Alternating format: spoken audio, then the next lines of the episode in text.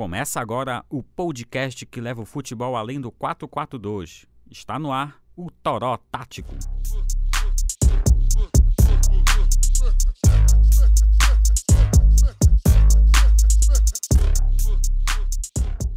Olá, amigos do Toró Tático.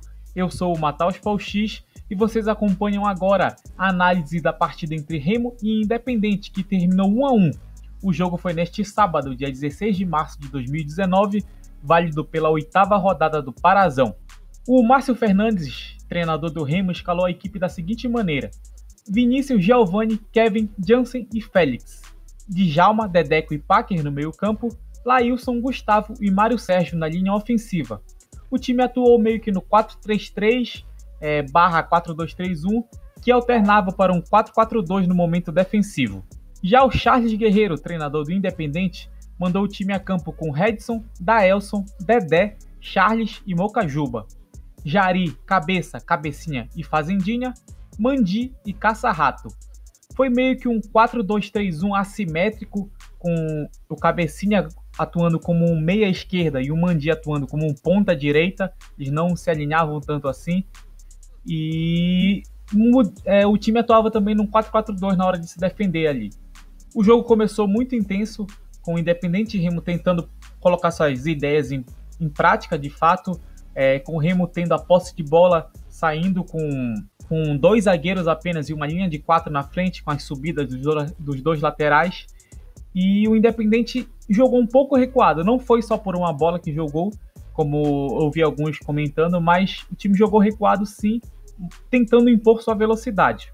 Ali no primeiro tempo, que foi quando os times jogaram melhor, o Remo teve muita posse de bola é, e ativou muito o jogador Douglas Packer, que chegou essa semana, que foi regularizado essa semana, na verdade, e ele foi ali o cara central da, da construção do Remo.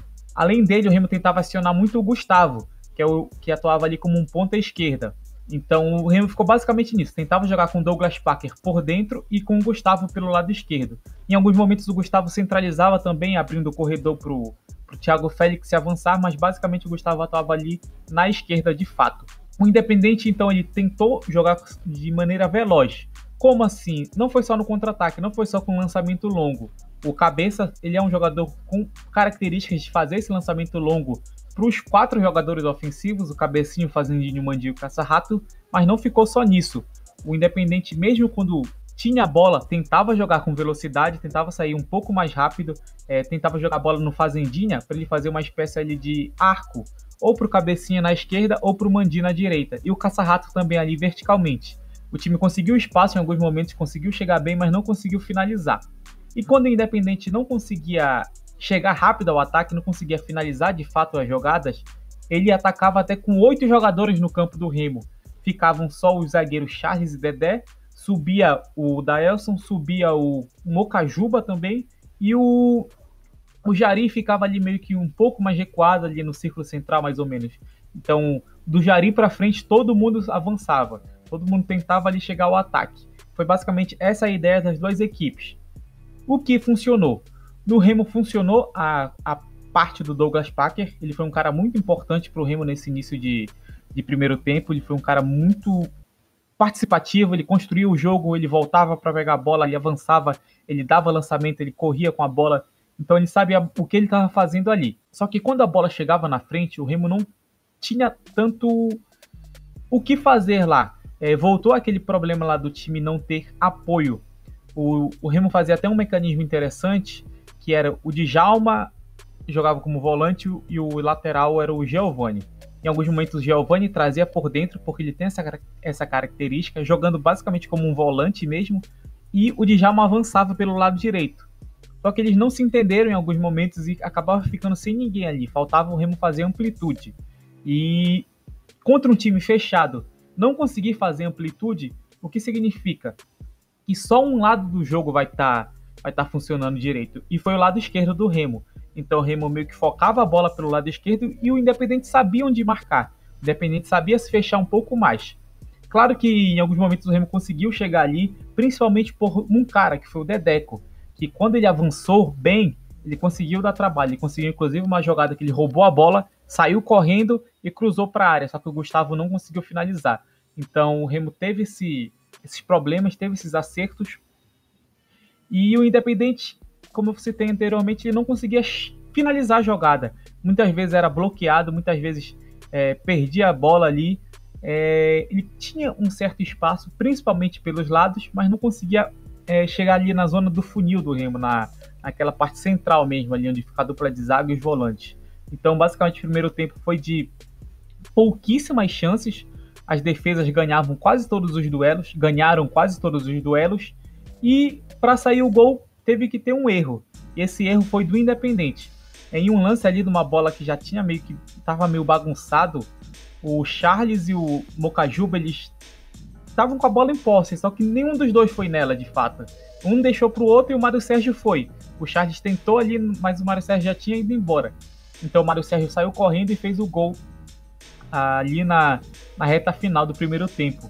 É, eu acredito que não foi justo, porque o justo seria o 0 a 0 porque as equipes pouquíssimo finalizaram. O Redson não fez uma defesa no primeiro tempo assim. Dessa. De um jeito difícil mesmo, foi uma cobrança de falta. O Vinícius também, do mesmo jeito, não foi tão exigido, então os goleiros nem trabalharam direito. No primeiro tempo, o Cabeça ainda se lesionou e o Renatinho entrou no lugar dele. Então, o Independente perdeu ainda mais aquela questão do lançamento longo e ganhou um pouco mais de.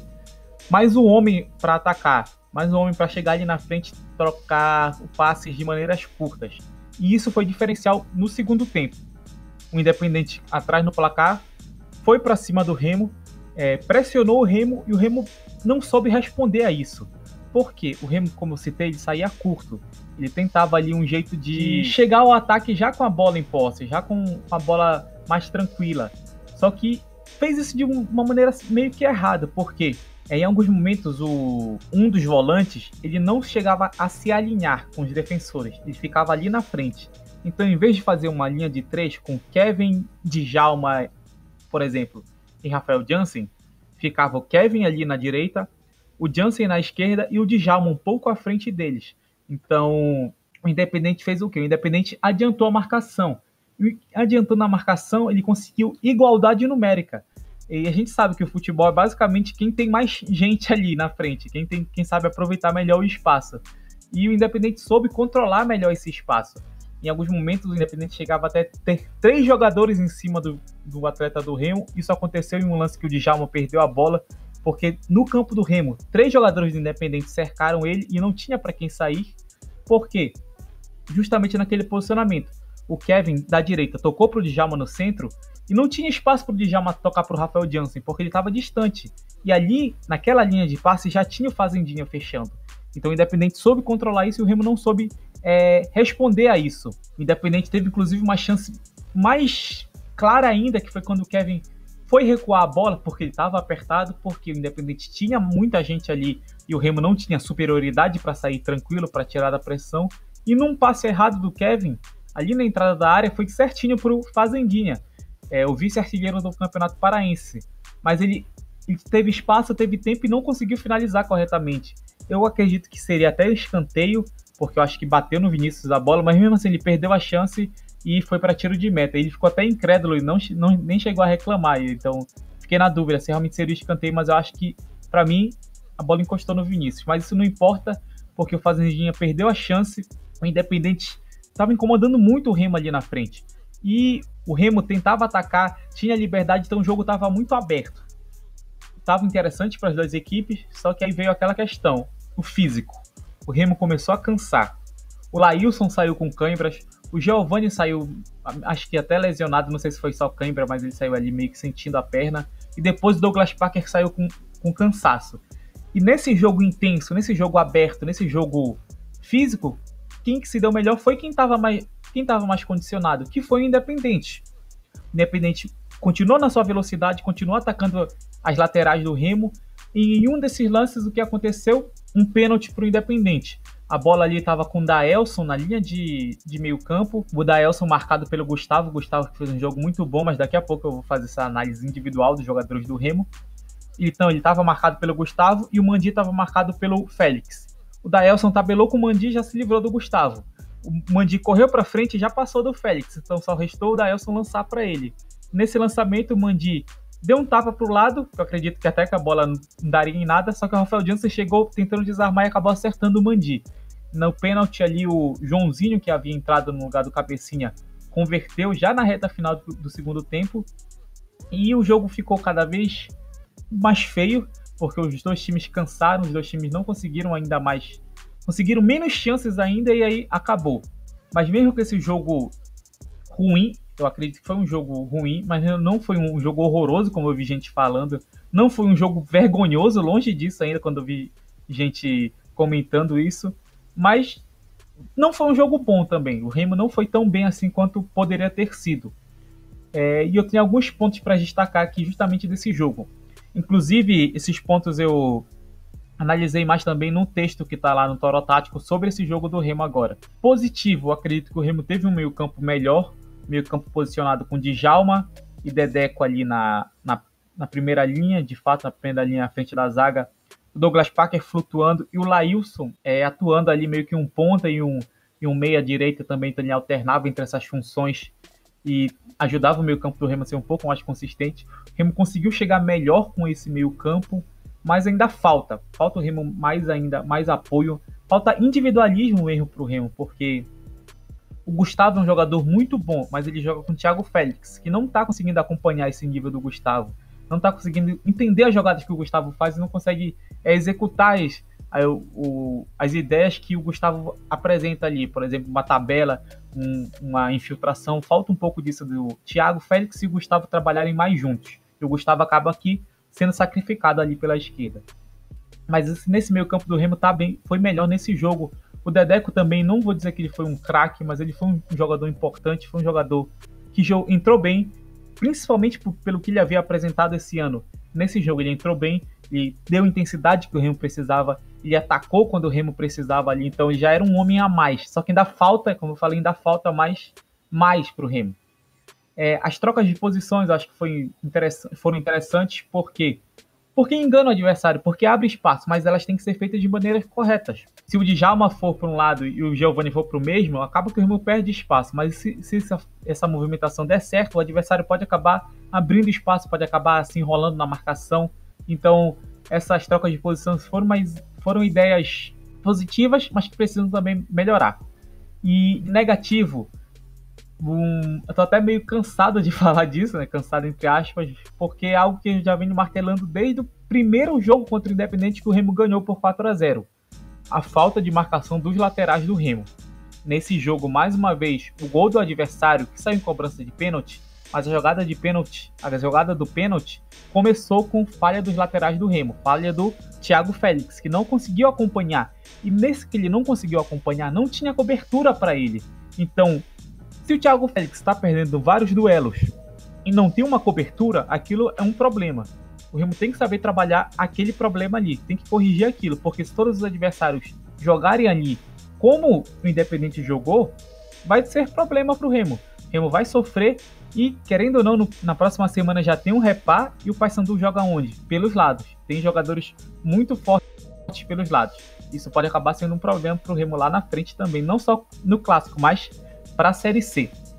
E o que eu citei aqui é a saída de bola. A saída de bola do Remo precisa de mais alternativas. Antes, usava-se muitos lançamentos longos. Quando o Márcio Fernandes entrou, o Remo perdeu esse, esse, esse foco de lançamentos longos. Ficou um pouco, um pouco mais lento, claro, mas tentando é, conseguir controlar melhor a posse. Porque se usar muitos lançamentos longos, a chance de de perder bolas ah, é maior do que ficar ali na troca de passe. Só que não pode ficar só na troca de passe também.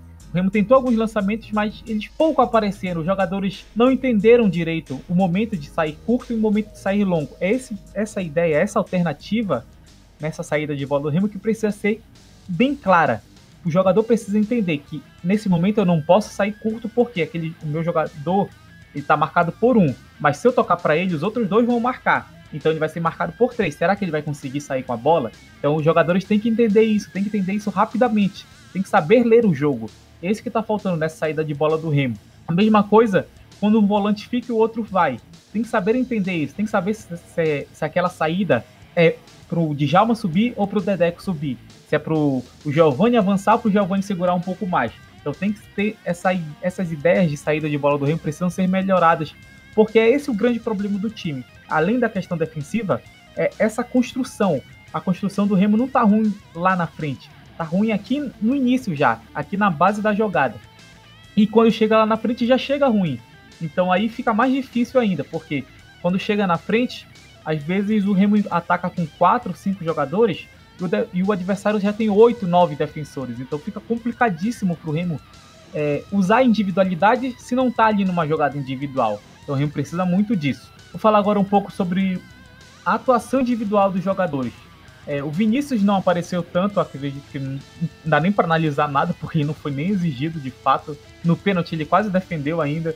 O Giovanni, como eu citei, ele foi um cara importante ali para atacar. Ele é um cara que é muito bom dando aquele lançamento do lateral para o ponto. Eu acho que ele pode aparecer bem com isso.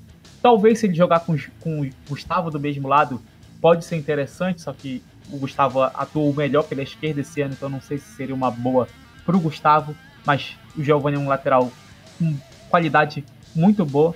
O Kevin errou muito, errou muito, muito, muito, principalmente nos passes, mas ele foi ok. É claro que ele poderia ter entregado o gol ali, mas passa muito pelo aquilo da saída de jogo do Remo. Eu citei, não é só o problema do Kevin, é um problema do Remo.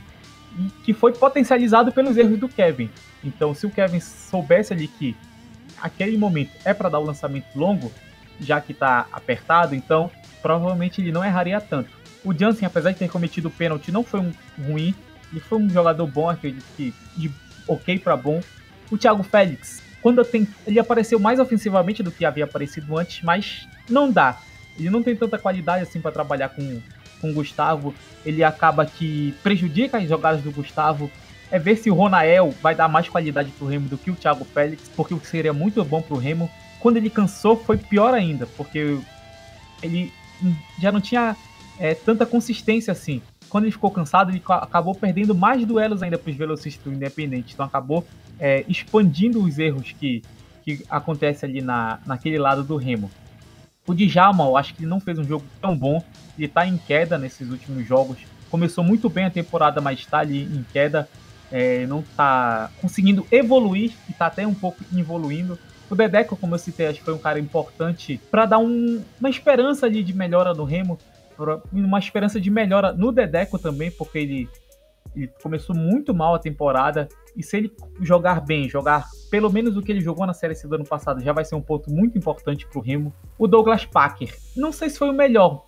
Ele e o Gustavo jogaram muito, então eu daria o melhor jogador do Remo para esses dois. Mas ele foi um cara muito, muito, muito importante. Ele estreou bem.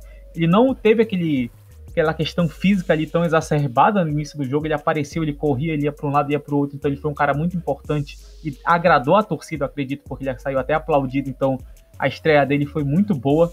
O Lailson também foi bem enquanto pôde, mas eu acho que ele poderia ter funcionado um pouco mais ali na frente, na hora de finalizar, na hora de cruzar, ele poderia ter aparecido um pouco mais. Faltou um pouco nisso nele. O Gustavo, como eu citei, foi um cara muito importante.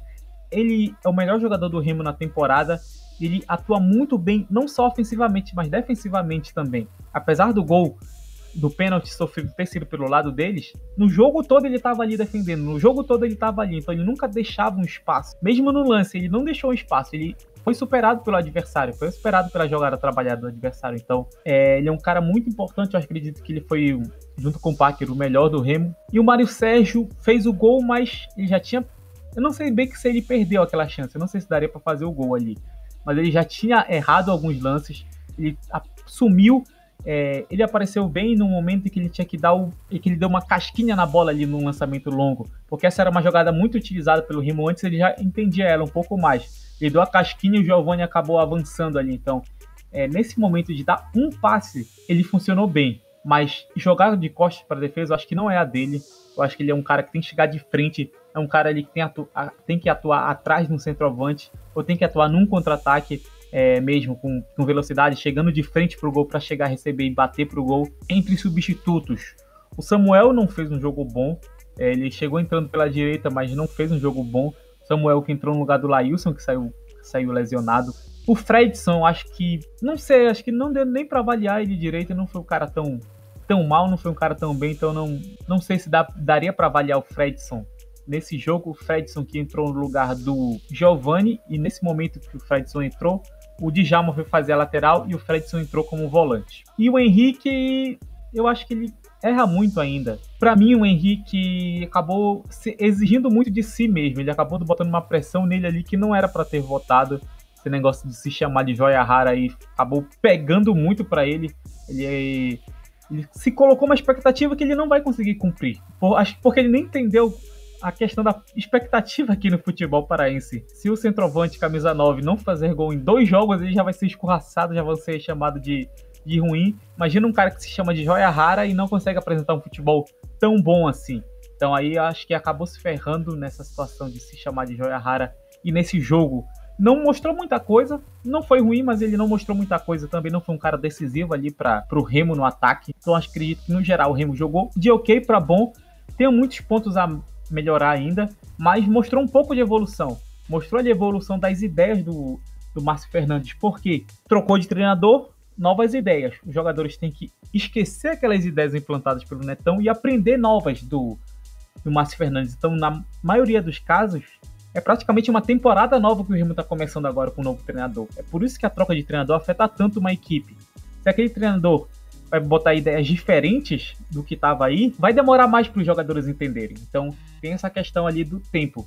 É, do Independente, eu acho que não dá muito para falar do sistema defensivo. O time eu acho que estava ok tirando o Charles e o Mocajuba que erraram no lance do gol, para mim eles foram ok. O Dedé, que é um dos melhores zagueiros do Parazão, foi bem, teve, um, teve boas disputas aéreas, inclusive é, acontece uma troca muito interessante ali no, nessa defesa do, do Independente, que o Jefferson Jari, ele é zagueiro e joga de volante, ele faz as duas posições. E quando o Dedé sai para fazer uma perseguição longa, por exemplo, uma bola disputada por cima ali na, no meio de campo, que o Dedé vai lá para disputar e ganhar a disputa, o Jari volta e sustenta a linha de quatro, porque ele tem a capacidade para isso. Então, essa movimentação do Independente eu achei bem interessante para deixar o time protegido. O Cabeça, infelizmente, saiu lesionado. Ele é um cara que seria muito interessante para os lançamentos longos do Independente. E acabou que ele teve que sair para a entrada do Renatinho, que para mim ele não foi bem, mas. Renatinho não foi bem, mas acho que foi ok. O Cabecinha ele foi um cara muito importante para dar essa sustentação na linha do, Independente no meio campo.